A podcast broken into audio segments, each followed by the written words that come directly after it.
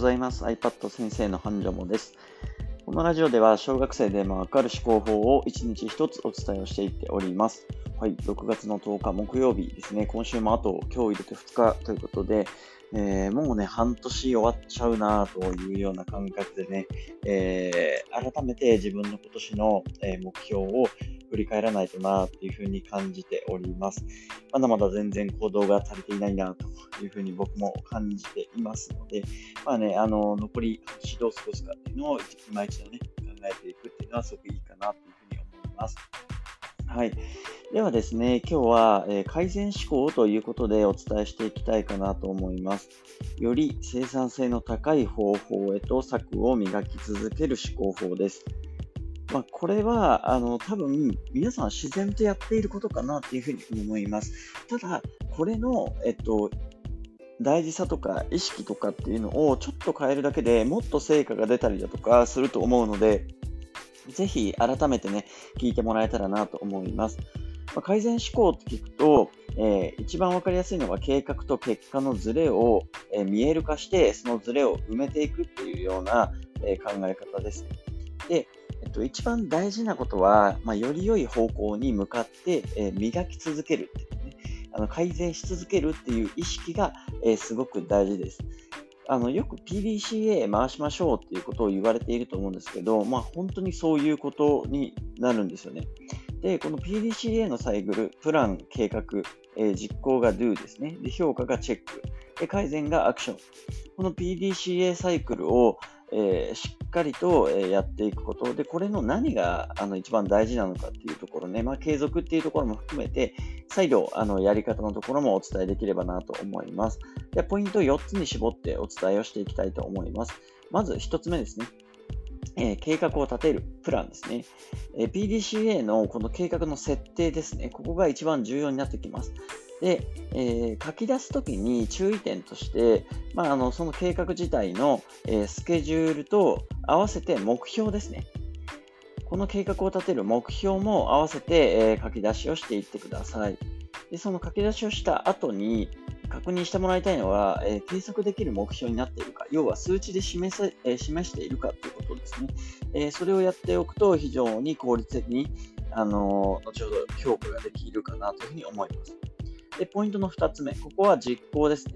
計画していたものを実行していきます。で、ここで意識するのは、具体的に実行した内容ですね。その物事、実際何したかっていう具体例と、あとはその計画とのズレですね。これをやったんだけれども、あれ計画ではここまで行くはずだったのになんでずれてんのかなっていう、そのズレを、え整理して見える化すること。これが実行するっていうことなので、えー、しっかり意識してもらえたらと思います。そしてポイントの3つ目。え評価ですね。結果に対する評価。これがあの一番大事です。で、えっと、仕事とか、あるいは組織とかになると、あのこのチェックって絶対やりなさいって言われるんですよね。でやった上であの報告しなさいってことを言われるんで、あの絶対ややると思うんですよね。ただ、これ個人になった瞬間にやらなくなるんですよ。これなんでかなって考えると、めんどくさいんですよね。ぶっちゃけ PDCA サイクルをしっかりと回せる人っていうのは、あの、多分何においても成長するし、成功している人が多いです。これなぜかって考えたら、この評価までしっかりやってるからなんですね。でこの評価をやれる、やれないってすごく大きいんですよね。自分で自分のことを評価すること、これができないと成長は絶対できないです。ただなんとなく自分で計画立ててやっていって、まあ、なんとなく終わったなで終わるんですよね。で、人生がそれで終わっちゃいます。なので、この評価をするっていうところを必ずめんどくさくてもやることです。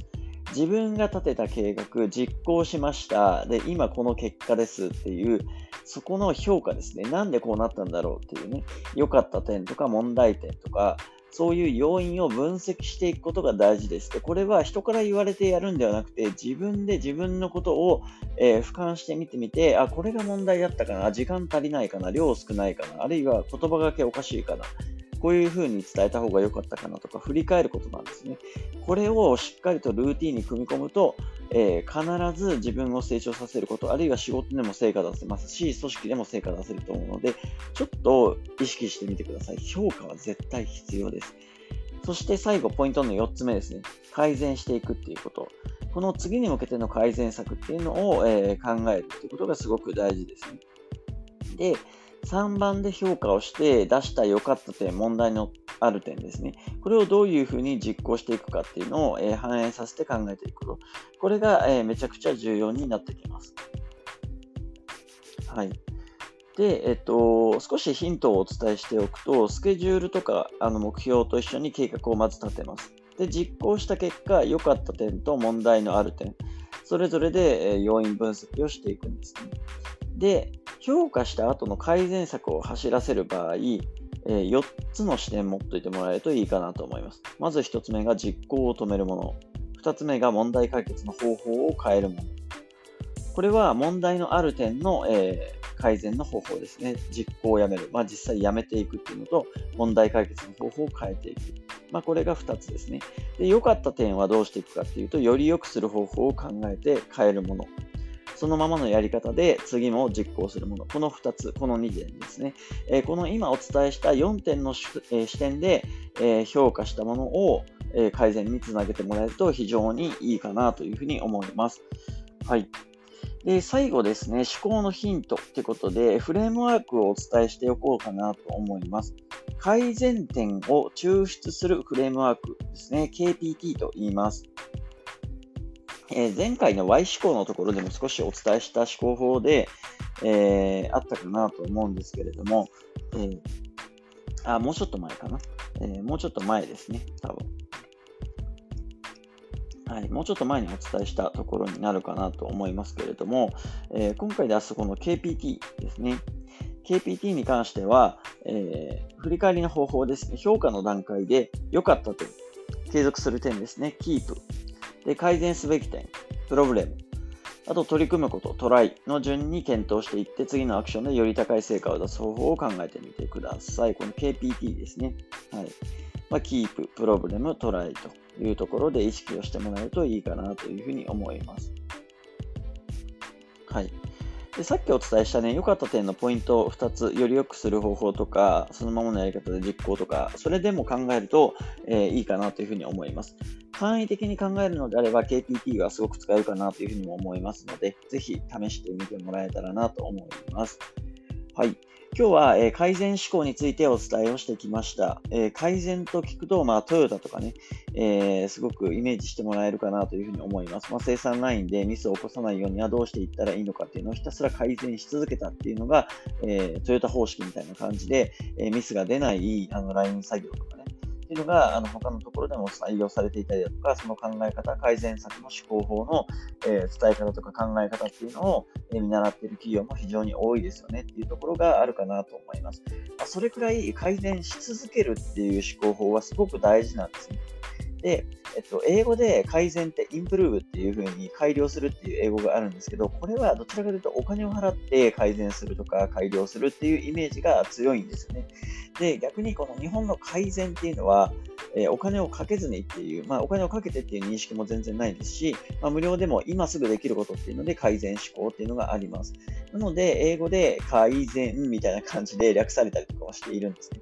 まあ、それぐらい日本の強みだと思いますし、あの、意識を高めていくことで生産性非常に高めることができると思うので、ぜひね、この改善思考を、えやっていければなというふうに思います。はい。ではですね、明日ですね、明日は、えまたですね、え別のものをやっていきたいんですけれども、経験学習モデルということでお伝えをしていきたいと思います。経験から学びを獲得して次に活かす方法です。ぜひお楽しみにしてください。それでは皆さん今日も頑張りましょう。バイバイ。